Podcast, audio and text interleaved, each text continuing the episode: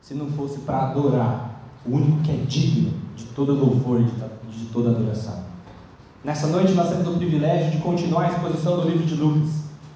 E eu quero que você já deixe a sua Bíblia aberta em Lucas, capítulo 6. Iremos fazer a exposição do verso 1 ao 11. Então já deixa prontinho aí, já pode abrir. Eu vou fazer a leitura na revista atualizada. Então quem tiver com o celular pode mudar a versão. Hoje ficaremos o estudo todo nessa versão. Acharam? Vamos fazer a leitura inicial. O título dessa pregação, quem viu o bannerzinho lá, Jubiga colocou lá como Jesus é o Senhor do sábado. E a gente vai falar um pouco sobre isso, e essa passagem trata especificamente sobre o sábado. Lucas 6, versículo 1 diz assim: Aconteceu que, num sábado, passando Jesus pelas searas, os seus discípulos colhiam e comiam espigas, debulhando-as com as mãos. E alguns dos fariseus lhes disseram: Por que fazeis o que não é lícito aos sábados? Respondeu-lhes Jesus: nem ao menos tendes lido o que fez Davi? Quando teve fome, ele e seus companheiros? Como entrou na casa de Deus, tomou e comeu os pães da proposição, e os deu aos que, aos que com ele estavam, pães que não lhes era lícito comer, mas exclusivamente aos sacerdotes. E acrescentou-lhes: O filho do homem é senhor do sábado. Daí o título do nosso estudo. Versículo 6: Sucedeu que em outro sábado entrou ele na sinagoga e estava e ensinava. Ora, achava-se ali um homem cuja mão direita estava ressequida. Os escribas e os fariseus observavam, procurando ver se ele faria uma cura no sábado, a fim de acharem do que o acusar. Mas ele, conhecendo-lhes os pensamentos, disse ao homem da mão ressequida: Levanta-te e vem para o meio. E ele, levantando-se, permaneceu de pé. Então disse Jesus a eles: Que vos parece? É lícito, é lícito no sábado fazer o bem ou o mal? Salvar a vida ou deixá-la perecer? E fitando todos ao redor, disse ao homem: Estende a mão. Ele assim o fez e a mão lhe foi restaurada. Mas eles se encheram de furor e discutiam entre si quanto ao que fariam com Jesus. Pai, essa é a tua palavra. Eu clamo para que o Senhor fale aos nossos corações pelo teu Espírito. Pai, eu não tenho condições de ministrar esse estudo se não for tão somente pela tua graça, pela tua misericórdia e pela unção do Espírito que há em nós, Pai. Peço para que o Senhor revele essa palavra ao coração de todo aquele que é teu todo aquele que está aqui nessa noite, que receba essa mensagem e ela possa cair em terreno fértil, Pai, para que haja fruto, para que haja arrependimento e para que possamos nos tornar cada vez mais santos e maior, mais conformes à tua santa palavra. É no nome de Jesus que oramos a ti, Paizinho. Amém. Meus irmãos, duas histórias acontecem nessa passagem. Basicamente, a gente tem os fariseus, como na semana passada o Pedro já até trouxe para nós isso eles estavam tentando comunar o tempo todo a respeito de Jesus. E aqui a gente percebe eles fazendo mais dois motins, mais duas tentativas de incriminar o Senhor Jesus. A primeira tentativa é quando eles olham e veem os discípulos colhendo espigas e comendo. E depois a segunda passagem é quando Jesus faz um milagre. E ambos os acontecimentos ocorrem num sábado. Então daí vem todo o desconforto por parte dos fariseus. Nesse sermão de hoje eu clamo para que o Senhor revele aos nossos corações a vontade dele. Porque esse é um tema que muitas vezes não é dito, não é conversado, não se fala sobre o sábado. Mas esse é um tema tão importante, é um mandamento tão precioso que o Senhor nos deu que nós não podemos negligenciar isso. Nós precisamos passar por isso. E eu clamo para que o Senhor não nos faça nem legalistas e nem antinomistas, aqueles que recusam totalmente a lei de Deus, para que nós possamos de fato aprender o que o Senhor tem para nós nessa passagem. O que, que acontecia com os fariseus e por que, que de certa forma eles tinham tanto zelo passava da conta a respeito do sábado. E eu quero, para a gente poder caminhar nisso, compreender qual é a origem de tudo isso. Onde surgiu o sábado? E o sábado surgiu na criação. Então o Senhor Deus, em Gênesis 2, do verso 2 ao 3, fala assim: a palavra de Deus, e havendo Deus terminado no sétimo dia a sua obra, que fizera, descansou nesse dia de toda a sua obra que tinha feito. E abençoou Deus o sétimo dia e o santificou, porque nele descansou de toda a obra que como Criador fizera. Então, o primeiro sábado foi o primeiro sábado da história. E o Senhor, quando ele cria este dia, esse último dia, toda a obra tinha sido feita, ele olha para tudo aquilo e fala assim: Meu, tudo foi bom, tudo que eu fiz é bom, tudo é perfeito. Ele pega e para para admirar aquilo que ele mesmo tinha criado. E o Senhor para para admirar a criação, ele para para admirar a formosura da sua glória, que ele expressou na natureza, que ele expressou nos astros, em nós, humanos, feitos à imagem e semelhança dele. E ele para e contempla. E quando o Senhor para e contempla, esse dia do descanso, que é uma linguagem que a gente usa, porque Deus não se fadiga, Ele não se cansa propriamente, mas nós não conseguimos expressar em uma palavra o que, que é isso. Quando a gente vai para o original, o original fala que é como se Deus tivesse parado. Ele tinha cessado o seu trabalho. Então, quando Deus cessa o seu trabalho e ele descansa, ele para para contemplar tudo que ele tinha feito e ele santifica esse dia. Então, o primeiro Shabat, o primeiro sábado da história, aconteceu no sétimo dia da criação. Então, no sétimo dia da criação, o Senhor institui isso. E antes de que o sábado viesse a ser um mandamento, o Senhor já deu um prenúncio acerca do que ele viria a ser. Em Êxodo, não vamos precisar abrir, Êxodo capítulo 16, quando o povo sai do Egito, o que, que o Senhor dá para aquele povo comer? Maná.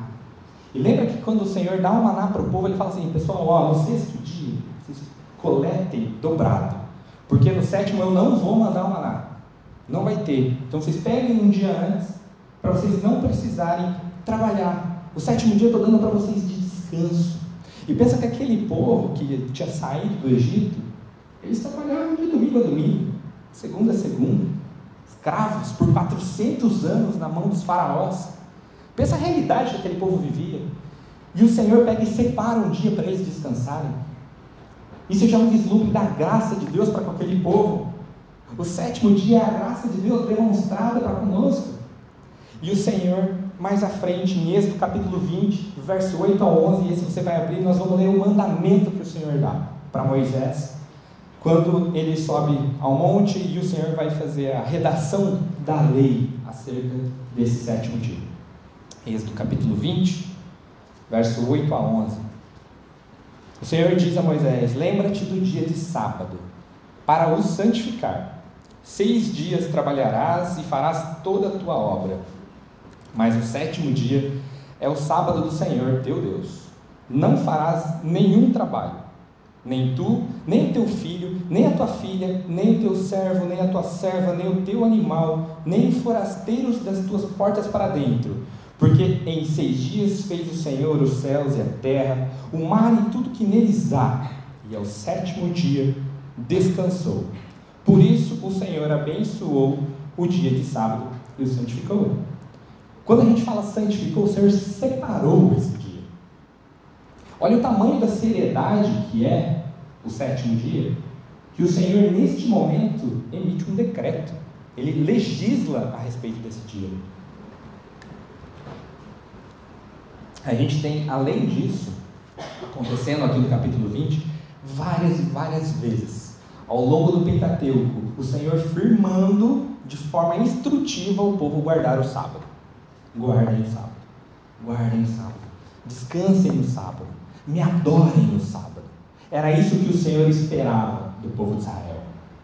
E se você colocar no buscador da sua Bíblia aí, quem tiver a Bíblia no celular, depois por curiosidade escreve sábado. Você vai ver quantas vezes aparece sábado, principalmente no Pentateuco, os primeiros cinco livros da Bíblia. Aparece muitas vezes, porque o Senhor estava instruindo. Não era apenas um dia da semana, era uma instrução que o Senhor dava ao povo. E além de todas essas instruções pedindo para que o povo guardasse, o Senhor determina em Levítico 23:3 que neste dia fosse feita a reunião dos santos. Que nesse dia aqueles que são de Israel, aqueles que são povo de Deus, deveriam se instruir, deveriam ir à reunião santa. Levítico 23, 3 diz assim: Seis dias trabalhareis, mas o sétimo será o sábado, do descanso solene, santa convocação. Nenhuma obra fareis. É sábado do Senhor em todas as vossas moradas. Algumas versões, a NVI, se eu não me engano, quando ele fala de santa convocação, ele coloca como reunião sagrada. E de fato é isso. Então o Senhor institui que no sábado é o dia que a gente precisava ir até as sinagogas, as igrejas que hoje a gente vai. E aí vocês devem estar perguntando, tá aqui, por que não é sábado mais? Por que a gente vai no domingo? Pera, calma, aguenta aí. Então, qual que é o significado do sábado além do descanso? Existe mais algum? Deus só fez, só separou ele para a gente descansar? Ou tem algum outro sentido? Vamos para Êxodo 31, 12 a 18. E aí a gente vai ver que o Shabat, o sábado, ele foi feito com um propósito maravilhoso. Maravilhoso. Êxodo 31, do 18, 12 ao 18, a gente vai fazer a leitura agora. Disse mais o Senhor a Moisés: Olha só, é o próprio Deus falando para Moisés. Tu, pois, falarás aos filhos de Israel e lhes dirás: Certamente guardarei os meus sábados, pois é um sinal entre mim e vós nas vossas gerações, para que saibais que eu sou o Senhor que vos santifica. Por quê?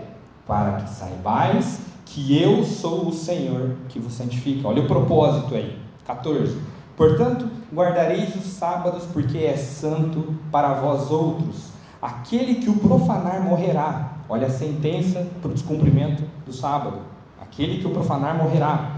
Pois qualquer que nele fizer alguma obra será eliminado do meio do seu povo. Seis dias se trabalhará, porém o sétimo dia é o sábado de repouso solene, santo ao Senhor. Qualquer que no dia do sábado fizer alguma obra morrerá. Pelo que os filhos de Israel guardarão o sábado, celebrando-o por aliança perpétua nas suas gerações. Entre mim e os filhos de Israel é sinal para sempre. Porque em seis dias fez o Senhor os céus e a terra, e ao sétimo dia descansou e tomou alento. E, tendo acabado de falar com ele no Monte Sinai, deu a Moisés as duas tábuas do testemunho, tábuas de pedras, escritas pelo dedo de Deus. Meus irmãos, mandamento do Senhor, escrito pelo dedo do Senhor. E quando a gente precisa, é muito importante, antes de a gente entrar na exposição verso a verso, vocês terem em mente o propósito do sábado. E eu vou voltar para o verso 13 que fala assim, no finzinho dele, para que saibais que eu sou o Senhor que vos santifica. Esse é o propósito. Um dia no calendário um dia em toda semana para que a gente saiba que Yahvé é Deus, que Jeová é Deus, e é Ele quem nos santifica. É o Senhor quem nos santifica, meus irmãos. Esse sinal dado pelo Senhor é um presente no calendário. É um presente para que nós possamos, em um dia da semana, adorá-lo. Livre das preocupações do trabalho, livre da correria, a gente tem um dia na semana para adorar o Senhor, para a gente gozá-lo. Para os ímpios, o sábado é só mais um dia livre na semana, mas para nós, os cristãos, o sábado é o dia do Senhor. É o dia que o Senhor fez para que a gente lembre que Ele é o grande eu sou. Eu criei tudo. Tudo que você está vendo. E é porque eu criei tudo que nesse dia você não vai fazer nada. Porque é para você contemplar as minhas obras. É para você contemplar aquilo que eu criei, aquilo que eu fiz. E quando que o Shabat muda para o domingo? Por que, que a gente guarda o domingo e não o sábado? Porque foi no domingo que Jesus Cristo ressuscitou. Porque foi no domingo que o descanso eterno entra na história da humanidade. É no domingo que o descanso eterno para a tua vida e para a minha vida ressurge da morte, triunfa sobre a morte. Jesus venceu para nos dar descanso eterno. E o domingo é o dia de celebrarmos isso, meus irmãos. É o domingo, um dia da semana separado para o Pai. O Pai separa esse dia para gozarmos dele nesse dia. Você já deve estar se perguntando um milhão de coisas aí na sua cabeça, mas por que, que não faço nada disso? Por que, que eu não adoro o Senhor como deveria? E algumas passagens, como por exemplo Atos 27, nos dão um fundamento bíblico de que essa data muda, não muda agora, muda lá com os discípulos. Depois que Jesus ressuscita, passa no domingo que os discípulos partem o pão. Atos 27, uma passagem que, que fundamenta isso para nós. Você pode ficar à vontade aí em, abrir, em poder constatar isso com seus olhos. O que antes era então um descanso feito depois de trabalhar seis dias, hoje, pela graça de Deus, o descanso vem antes do trabalho. Jesus ele inverte toda a ordem. Descansa depois do trabalho. E para vocês terem uma noção, a palavra domingo, quando a gente busca as origens dela, no latim ela é Dominus Dei. O que significa isso? Dia do Senhor. Graças a Deus que a nossa língua, o português, adora o Senhor com o próprio domingo, com a própria grafia, com a própria escrita. É o dia do Senhor, para ímpios e não ímpios. Para ímpios e crentes, domingo é domingo. Mas infelizmente algumas culturas possivelmente obra de Satanás, por conta dos cultos pagãos que existiam muito tempo atrás, havia um Deus que no domingo eles adoravam, chamava Sol Invictus. E aí, quem conhece um pouquinho de inglês, lembra do Sunday, dia do sol. Quem entende de alemão, tem alguém que fala alemão aqui? Sonntag, acho que é assim que deve falar. O alemão ele grita, né? Sonntag. É a mesma coisa. Também faz uma alusão ao Deus do sol. Então a gente vê como Satanás deturpa até a nomenclatura do dia do Senhor. E aí você deve estar, igual eu falei, um turbilhão, pensando: o que está acontecendo?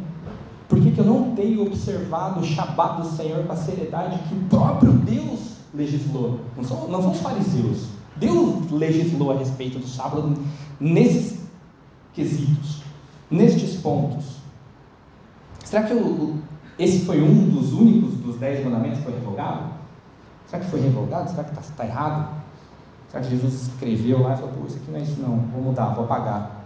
Será que foi censurado? Meu Deus. Que a gente possa sair daqui compreendendo um pouquinho melhor disso. Peço para que você abra então aí Lucas 6.1, a gente vai agora verso a verso. Não tinha como, como entrarmos no estudo sem vocês compreenderem o que é um sábado do Senhor o que é o mandamento que o Senhor deu e a sua finalidade. Então aconteceu que num sábado, passando Jesus pelas searas, os seus discípulos colhiam e comiam espigas, debulhando-as com as mãos. E alguns dos fariseus lhes disseram: Por que fazeis o que não é lícito aos sábados? É válido lembrar que Lucas é um médico e que ele não cumpre fielmente a cronologia dos fatos, mas ele organiza de uma forma lógica a sua exposição. E aqui a gente vai dar continuidade nessa perseguição dos fariseus ao Senhor Jesus, a exemplo do que Pedro trouxe na semana passada, que eles perseguiam a Jesus a respeito do jejum. E agora eles vão perseguir a Jesus por conta da guarda do sábado. Então, nesses, nessa história, nós temos do verso 1 ao 11 duas histórias. A primeira da Seara, dos discípulos que comiam os espigas, e depois a cura desse homem da mão ressequida.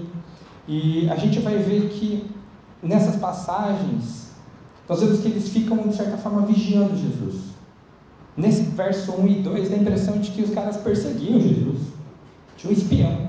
Pensa Jesus lá na fazenda, andando no meio da, do milharal, e alguém viu os discípulos comendo espiga. Olha o tamanho da perseguição que o Senhor Jesus sofria. Mas por que, que eles estavam perseguindo Cristo? Vocês lembram qual que é a pena para quem descobrisse o sábado? A morte. Era isso que eles queriam. Um pretexto para matar Jesus. Então eles ficam observando, procurando alguma forma de acusar o Senhor Jesus, de achar que ele não tivesse cumprido a lei. E aí eu já quero deixar bem claro, daqui até o fim do estudo, Jesus cumpriu plenamente a lei. Nele não se encontrou nenhum pecado. Nenhum pecado. Independente das acusações que os fariseus fizeram ao longo de todo o tempo, eles não acharam uma vírgula contra o Senhor Jesus. Mas Gui, mas por que, que eles acusam então como se Jesus estivesse descumprindo a lei?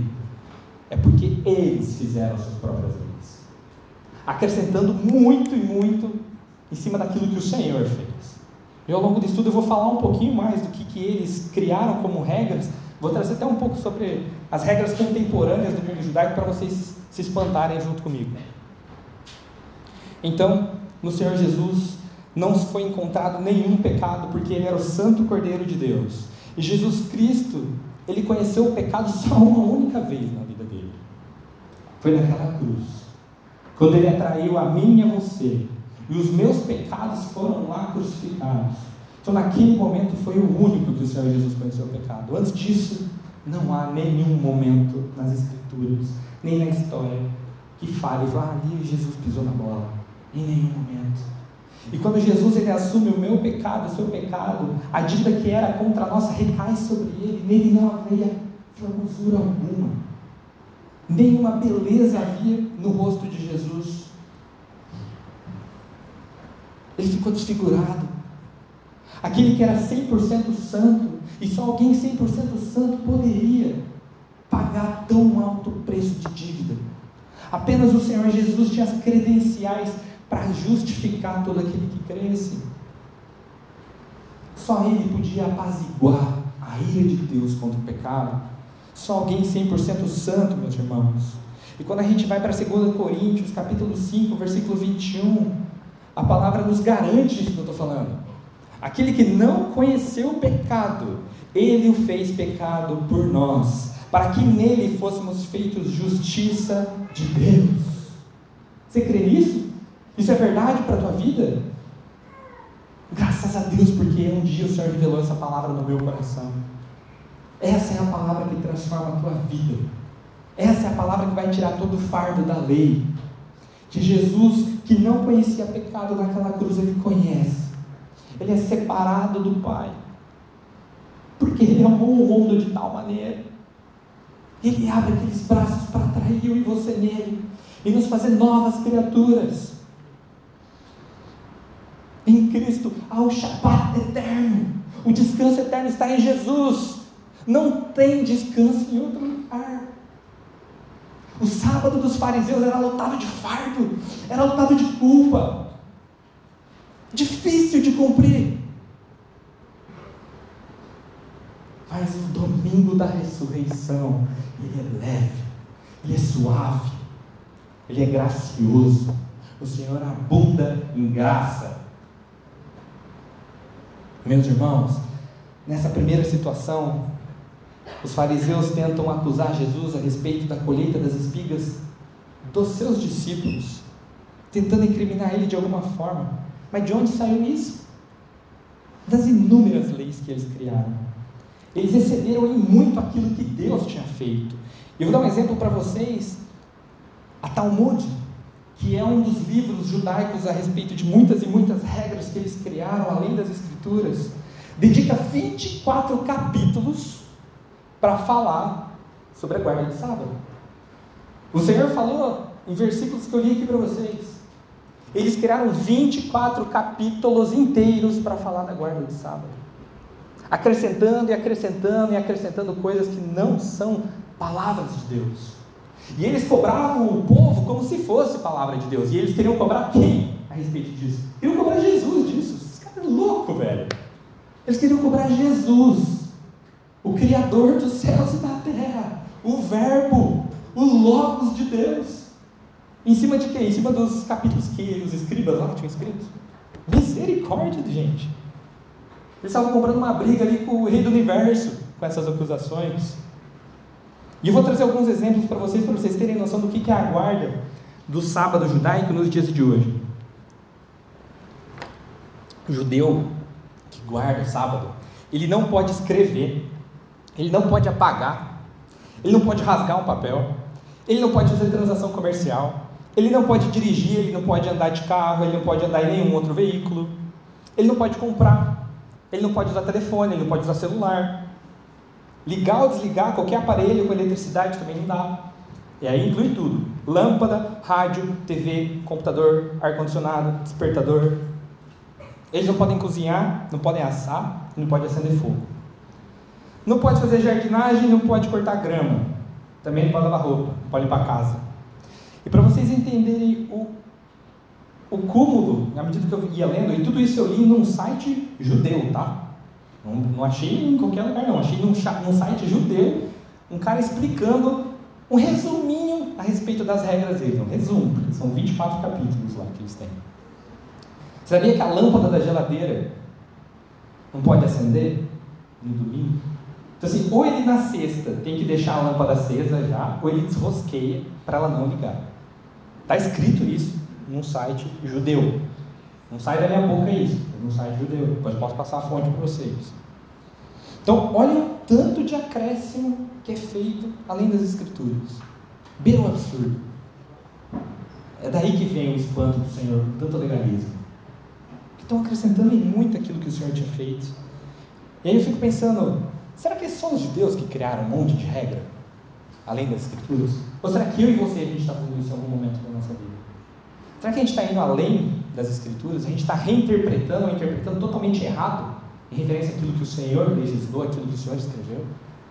Nós temos o discernimento, se clamarmos ao Senhor toda vez que a gente for abrir a Bíblia e pedir para que o Espírito de Deus revele a verdade no nosso coração. Senão a gente vai correr nesse mesmo erro de criar leis em cima de leis que não são fundamentadas em absolutamente nada.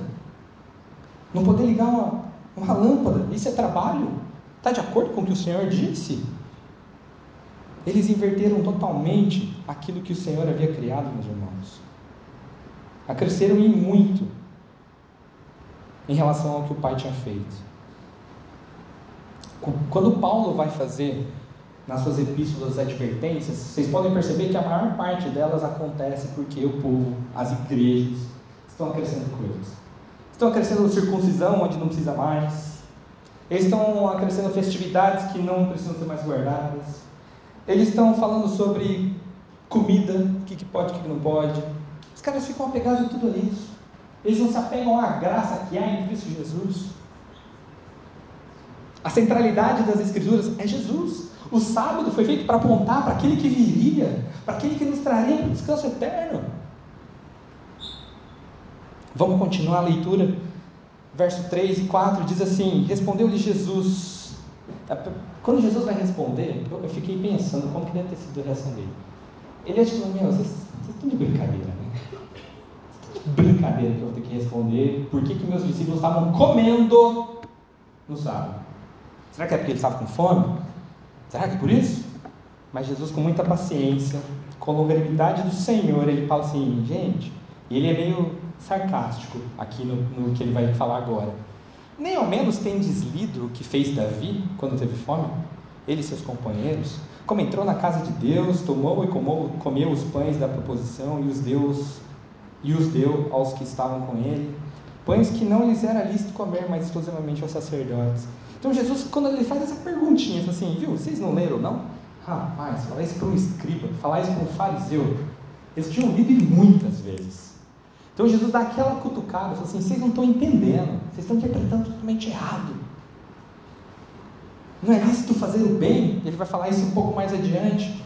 E só para dar o contexto desses dois versículos, Jesus está retomando uma passagem que está em 1 Samuel, no capítulo 21, quando Davi percebe que o rei Saul ia começar a persegui-lo para a morte, ele sai correndo depois de conversar com Jonatas, e aí eles estão nessa empreitada de fugir, até que eles chegam num vilarejo, uma cidade, e aí eles estão morrendo de fome. E aí eles pedem, pegam, entram lá no templo, e, e falam com Aimeleque, que era o sacerdote, meu, não tem nada para comer, estou com fome. E Aimeleque, que era o sacerdote, falou assim, olha, eu tenho os pães da proposição. E aí eu imagino o, o, o zelo que esse sacerdote teve para poder discernir a respeito de dou o pão para Davi ou não dou em seu exército. E aí ele teve a sabedoria do Senhor, e ele deu este pão, que era lícito só que ele comesse. Então ele deu esse pão para que Davi e seus soldados fossem satisfeitos. Ele só faz uma única pergunta, fala assim, viu, vocês tiveram algumas relações sexuais antes de estar aqui, previamente, poucos dias antes? Não, a gente sai para uma empreitada, a gente se abstém. Né? Então ele pega e entrega esses pães. Esses pães, só para vocês entenderem o que é, são 12 pães que ficavam semanalmente em cima de uma mesinha de ouro lá no, no templo. E eles eram trocados uma vez por semana. Em que dia? No sábado. Então a gente não sabe pela passagem se Davi comeu pão velho ou pão novo. Se já tinha chegado o pãozinho fresco ou se era o pãozinho novo. Conhecendo a graça de Deus, era pãozinho fresco. Conhecendo a graça de Deus, era pãozinho fresco que Davi comeu. E aí Jesus pega essa passagem para retrucar os sacerdotes. Os sacerdotes não, perdão, os fariseus. Vocês não viram o que Davi fez? Que entrou lá e comeu? Então Jesus rememora a eles essa situação toda. Então, a gente volta a questionar, mas será que isso é um descumprimento da lei, comer esses pães? Será que era um descumprimento da lei Jesus ah, e os discípulos ali debulharem espigas para comer?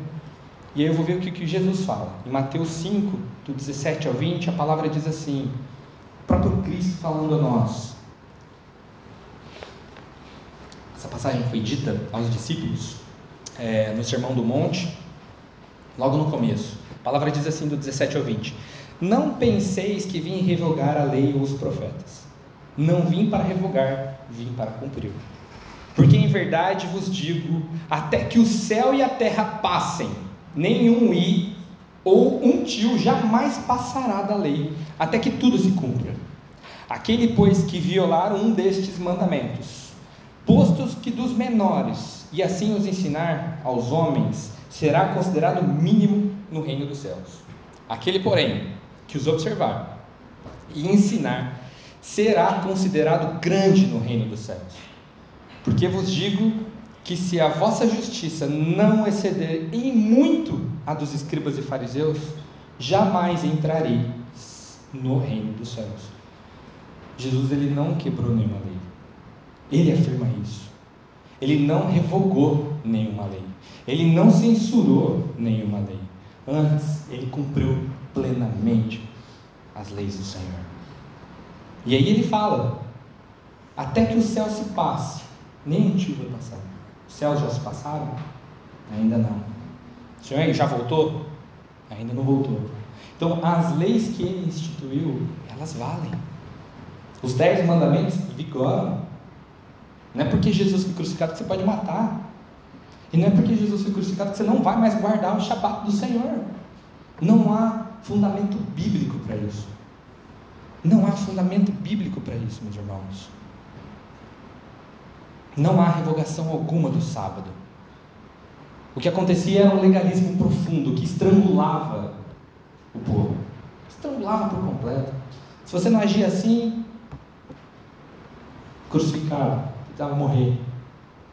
Que era pena de morte para quem desobedecesse alguma coisa no sábado. Então Jesus, ele vem e ele reinterpreta o sábado. Ele vem dar o, o verdadeiro sentido para o sábado. Assim, não é lícito fazer o bem no sábado? É o bem ou o mal que tem que fazer?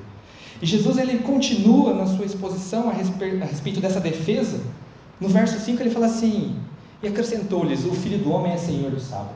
E quando Jesus fala que ele é o senhor do sábado, ele reivindica para si a autoridade que há no filho de Deus. Ele se coloca para aqueles fariseus como sendo Deus. Ele não só veio cumprir a lei, mas como ele é o próprio dono da lei. Jesus é o dono da lei. Quando ele fala que ele é o filho do homem, é o Senhor do sábado, significa que lá no primeiro sábado, no sétimo dia da criação, quem estava lá? Jesus. Ele é o Senhor desse dia. E quando ele fala isso, ele coloca uma pedra em cima de todos os argumentos que os fariseus podiam levantar. Fala, eu sou. É isso que ele está falando. Eu sou.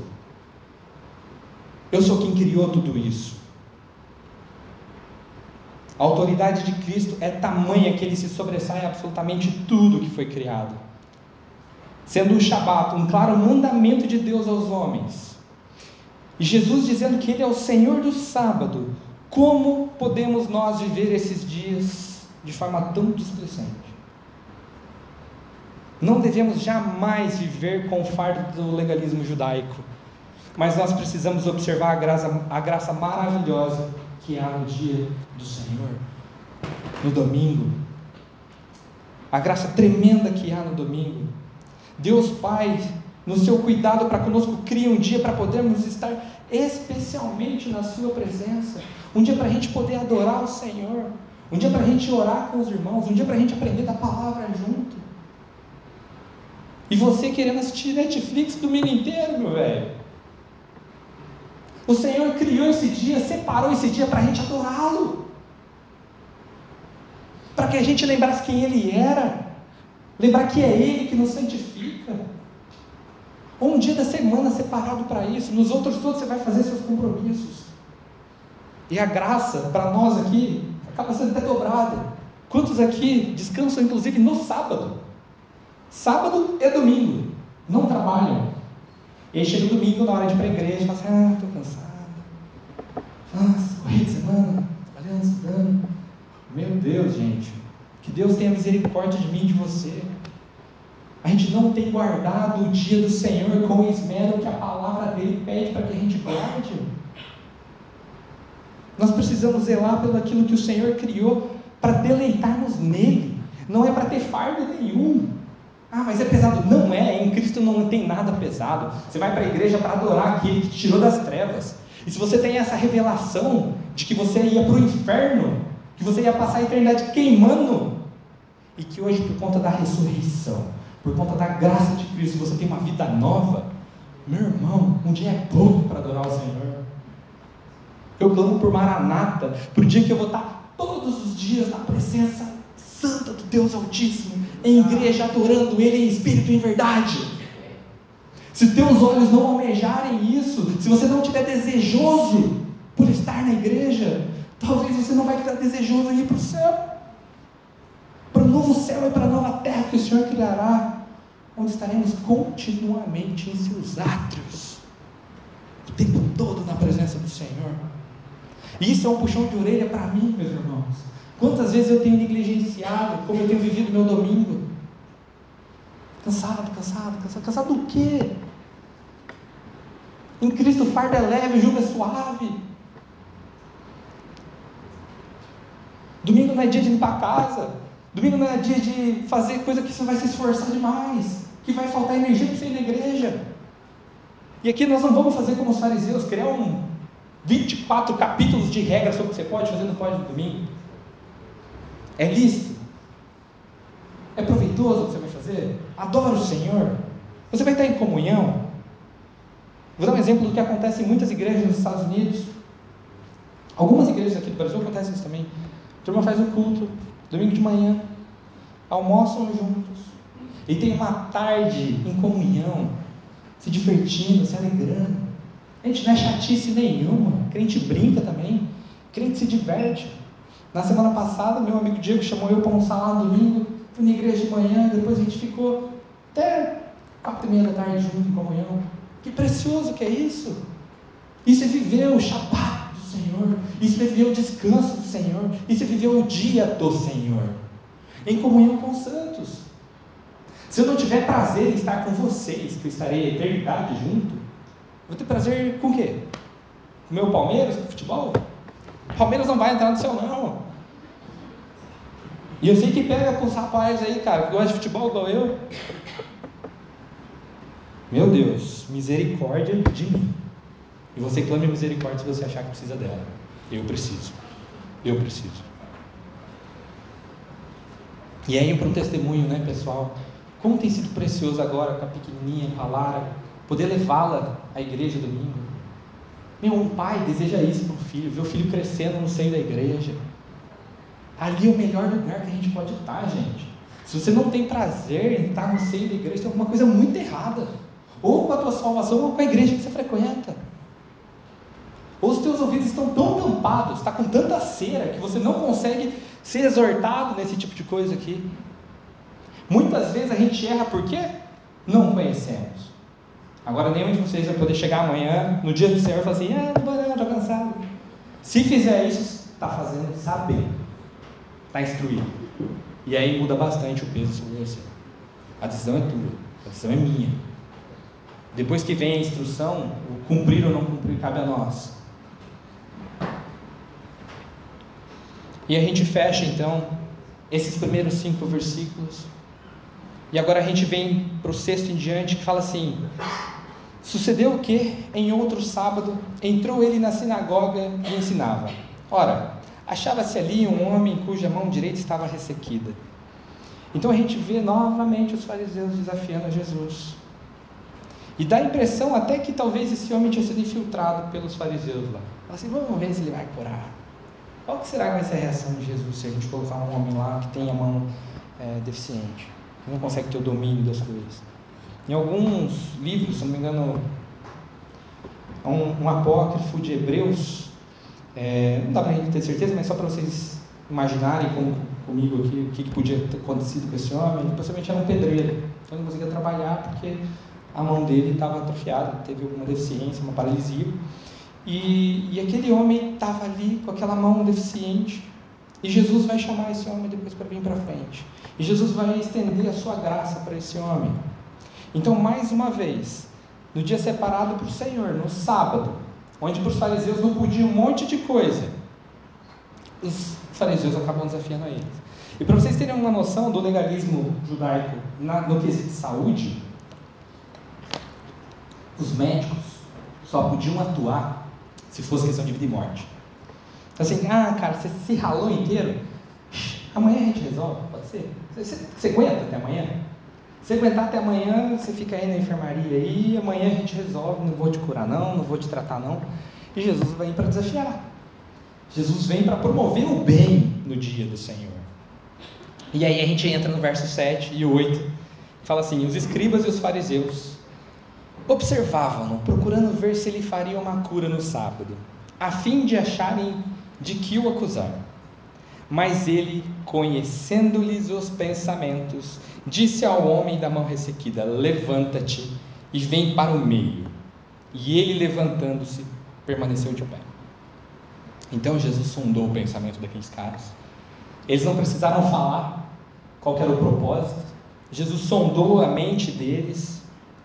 E aí, por conta disso, assim: vem aqui no meio e fala para aquele homem. E eu imagino que aquele homem ele deu passos de fé em direção ao Senhor. Ele creu no que o Senhor poderia fazer por ele. Ali na frente dele estava o Criador dos céus e da terra. Eu imagino que na cabeça daquele homem, será que ele não pode curar minha mão? Será que ele pode me restaurar? E é claro que ele pode. Então aquele homem andando na palavra de Jesus, sobre o comando de Jesus, ele vem e cumpre aquilo. Então ele se levanta e permanece de pé no meio da sinagoga. Então, no meio da sinagoga, juntamente com o Messias, juntamente com o Criador dos céus e terra, com o Logos de Deus, ali ele estava. Diante de toda aquela multidão que ali estava, fariseus, escribas, querendo ver o que ia acontecer. E é certo que aquele homem não teve medo nenhum, ele conhecia as leis. Ele sabia certamente que se Jesus o curasse, ele de alguma forma poderia até ser prejudicado. Mas aquele homem obedece ao Senhor. Ele caminha na direção da palavra que Jesus proferiu a ele. E então, no verso 9, nós temos o seguinte acontecendo. Então disse Jesus a eles: Que vos parece? É lícito no sábado fazer o bem ou o mal? Salvar a, salvar a vida ou deixá-la perecer? Eu quero ler essa mesma história antes de entrar na explicação, que está em Mateus 12, do 10 ao 12. E Jesus vai tratar com a hipocrisia dessa turma. Mateus 12, do 10 ao 12.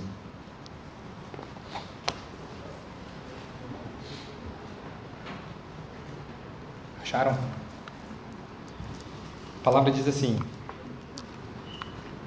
Achava-se ali um homem que tinha uma das mãos ressequida. E eles então com o intuito de acusá-lo, perguntaram a Jesus: É lícito curar no sábado? Ao que lhes respondeu: Qual dentre vós será o homem que, tendo uma ovelha e num sábado esta cair numa cova, não fará todo o esforço tirando-a dali? Ora, quanto mais vale um homem que uma ovelha, logo é lícito nos sábados fazer o bem. E Jesus coloca uma pedra de novo sobre o assunto. Como ele fez na primeira pergunta, na primeira indagação, ele coloca uma pedra de novo. Lá ele termina a discussão falando assim: Eu sou o Senhor do sábado. E aqui ele fala assim: É lícito ou não é fazer o bem? Os caras não tinham como falar: Não é lícito fazer o bem. Porque seriam mais hipócritas, porque hum, se uma ovelha deles caísse na vala, eles iam até lá e saravam a ovelha, tiravam a ovelha de lá. Mas por que, que aquele homem não poderia ser curado? Por que, que aquele homem não poderia ser restaurado? Então Jesus vem dar o significado da interpretação do descanso do sábado. Não é em cima daquele monte de regra, daquele monte de lei, daquele monte de fardo. A gente precisa olhar na ótica da graça. Na ótica da graça é necessário fazer o bem, não é? Então vamos fazer. A mesma coisa aconteceu com Davi, quando ele fala para Emelec, cara, estou com fome, Emelec dá o pão. Não era lícito fazer o bem para matar a fome daquele homem? Um homem de Deus. Não era lícito curar aquele homem? Lançar a palavra que restaura. Eu imagino a cena, aquele homem vindo e Jesus para fazer a obra nele. Aí a gente vai para o verso 10 e 11 que fala assim: E fitando todos ao redor, disse ao homem: Estende a mão. E ele assim o fez e a mão lhe foi restaurada. O 10, versículo 10. Eu imagino Jesus olhando no olho de cada um que estava ali, quando ele faz essas perguntas, quando tudo isso está acontecendo, talvez algum silêncio tenha imperado ali. Ele fala assim: estende a mão, e aquele homem estende aquela mão, cheio de problema. E aqueles músculos, tendões, aquele, aquela pele começa a ser restaurada na frente de todo mundo. Um milagre que era para as pessoas se alegrarem, que era para ver o claro poder daquele que estava diante deles. Mas no verso 11, eles se enchem de furor. Eles discutem entre si o que, que eles iam fazer com Jesus. O Senhor Jesus realiza mais um milagre na frente deles. O Senhor Jesus realiza um milagre poderoso. Eu fico imaginando se viesse alguém aqui e o Senhor fizesse a cura na frente de todos vocês, qual seria a reação? Vocês não queriam adorar aquele que fez aquilo? Um milagre, não era mágica. Era o poder de Deus latente na vida daquele homem, na frente daquela congregação. E Jesus realiza essa obra, meus irmãos. Isso é graça. É a graça do Senhor vertida para aquele que não merecia nada. Ele obviamente usa para dar um recado para todos aqueles homens que o indagavam, para todos aqueles que queriam matar e que tentavam achar nele alguma culpa, mas nenhuma culpa acharam nele. Ele foi para a cruz de forma inocente. Ele foi, foi para a cruz porque ele amava a mim e a você, porque ele sendo Deus, se ele desejasse, ele fulminaria todos aqueles que cuspiram em seu rosto, todos aqueles que o flagelaram, flagelaram o Senhor. Todos esses seriam fulminados por conta da sua gloriosa graça, sua gloriosa bondade. Meus irmãos, eu quero finalizar o estudo de hoje com algumas lições que valem aqui para a gente pensar no nosso dia a dia. A primeira delas é sobre se a gente tem guardado de forma ávida o dia do Senhor, se a gente tem sido zeloso com o domingo do Senhor. É importante o dia? Ficou claro para todo mundo a importância do dia? Ficou clara a importância do mandamento que o Senhor deu? Ele deu esse mandamento para aquele povo lá no Egito, ele tinha uma conotação até biológica para eles poderem descansar, mas para nós aqui ele tem uma conotação totalmente espiritual. É o descanso do Senhor, o descanso que há em quem está em Cristo Jesus. E se você não regozijar no dia do Senhor, no domingo, que dia da semana você fará isso? O dia que você está livre do seu trabalho, ou deveria estar. Então quero que você pare e pense na forma como você tem vivido os seus domingos. Está tendo preguiça na hora de ir para a igreja? Tem vivido com os irmãos no domingo ou tem vivido com o mundo, com os ímpios? E você percebe como o mundo coloca tanta coisa ruim no domingo, tanta coisa para tirar o foco. Algumas são até boas, mas tudo para tirar o foco daquilo que é o descanso eterno. O começo do céu Jesus, meus irmãos, Ele é o Senhor do sábado e de tudo que foi criado, por isso nós devemos o adorar com toda força. Esse é o segundo ponto que eu deixo para ficar bem claro para vocês. O título da pregação é Jesus é o Senhor do sábado. Ele é o dono do Shabat, Ele é o dono do descanso. Nele há descanso eterno.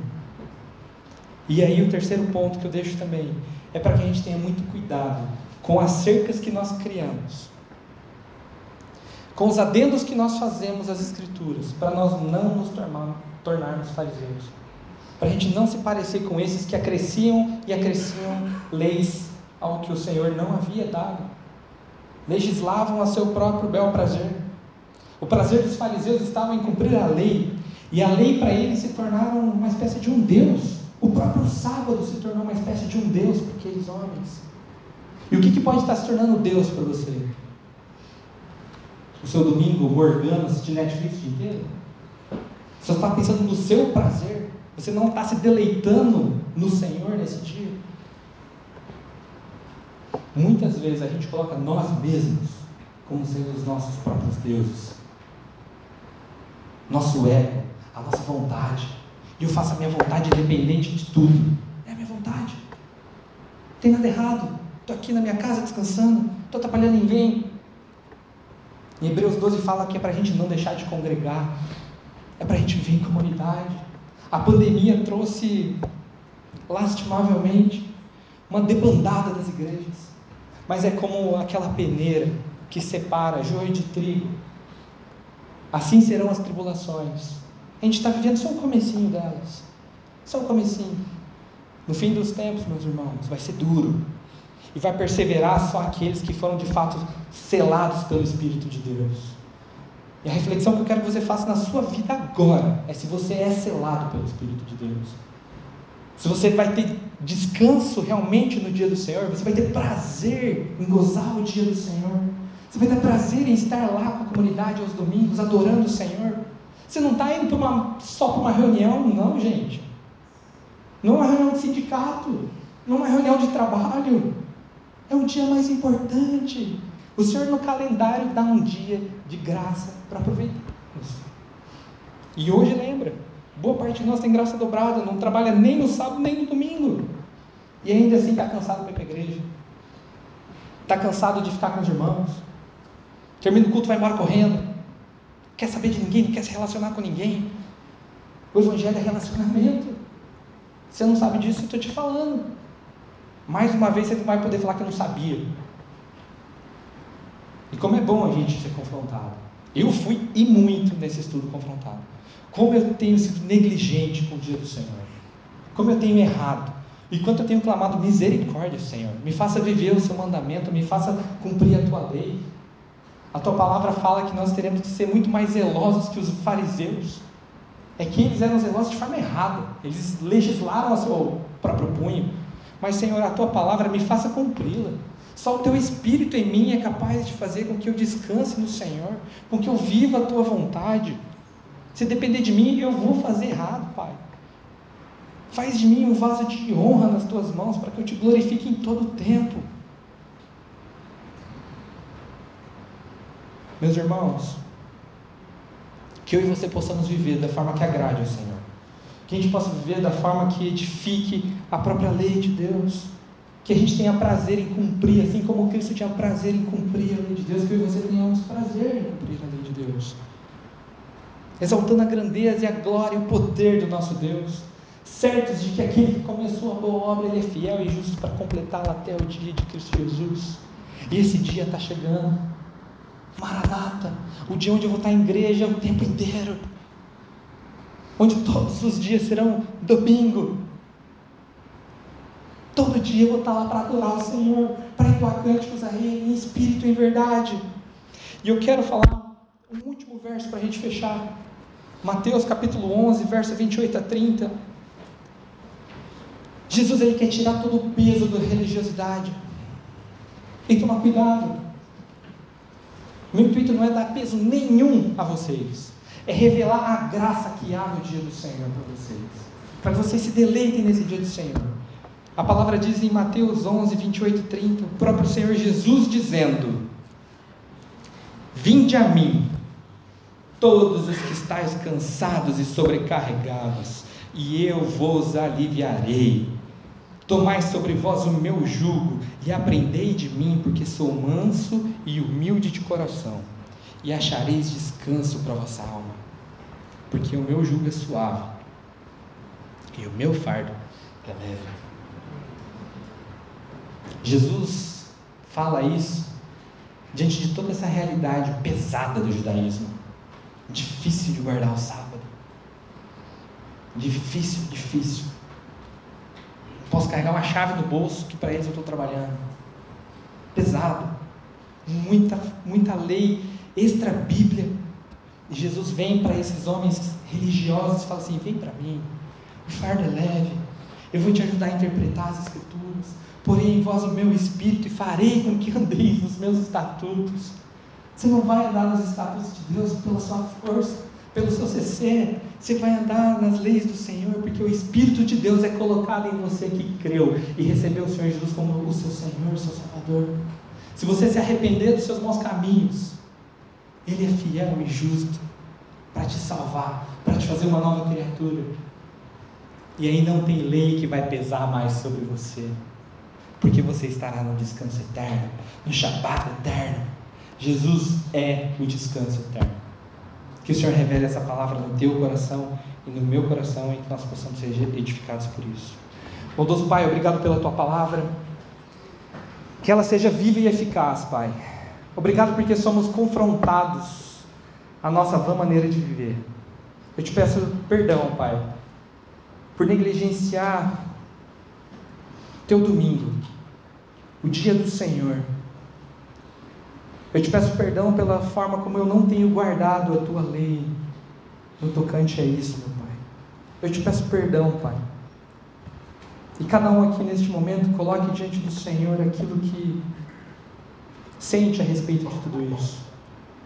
Pai, nós não queremos ser legalistas, mas nós não queremos ser antinomistas também, Pai. Nós queremos ser o sal e a luz dessa terra. E nós carecemos da tua misericórdia, da tua graça para conosco, Pai. Só o Senhor pode nos fazer andar nos seus estatutos. Pai, que a nossa mente seja cativa ao Senhor aos domingos, que os nossos atos sejam cativos ao Senhor, que possamos viver em comunhão com os irmãos, que possamos aprender mais e mais de Ti nesse dia. É um dia lícito a fazer o bem, a ajudar o próximo.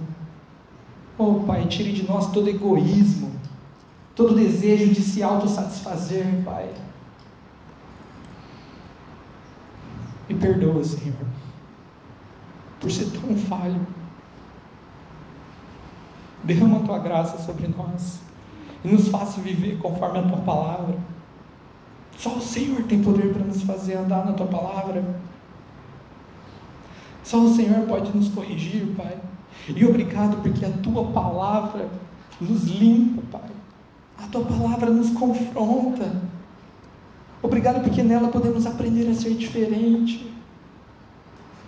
Nos conduza sempre na tua verdade nos teus ricos caminhos, Pai, porque sabemos que a tua vontade é boa, perfeita e agradável, e tudo aquilo que o Senhor fez é bom. O Shabat, o sábado de descanso, que para nós é o domingo, é bom, Pai. Nos ensine a nos deleitarmos nisso e vivermos de acordo com as tuas escrituras. No nome do Senhor Jesus nós oramos a Ti, Paizinho. Amém. Amém.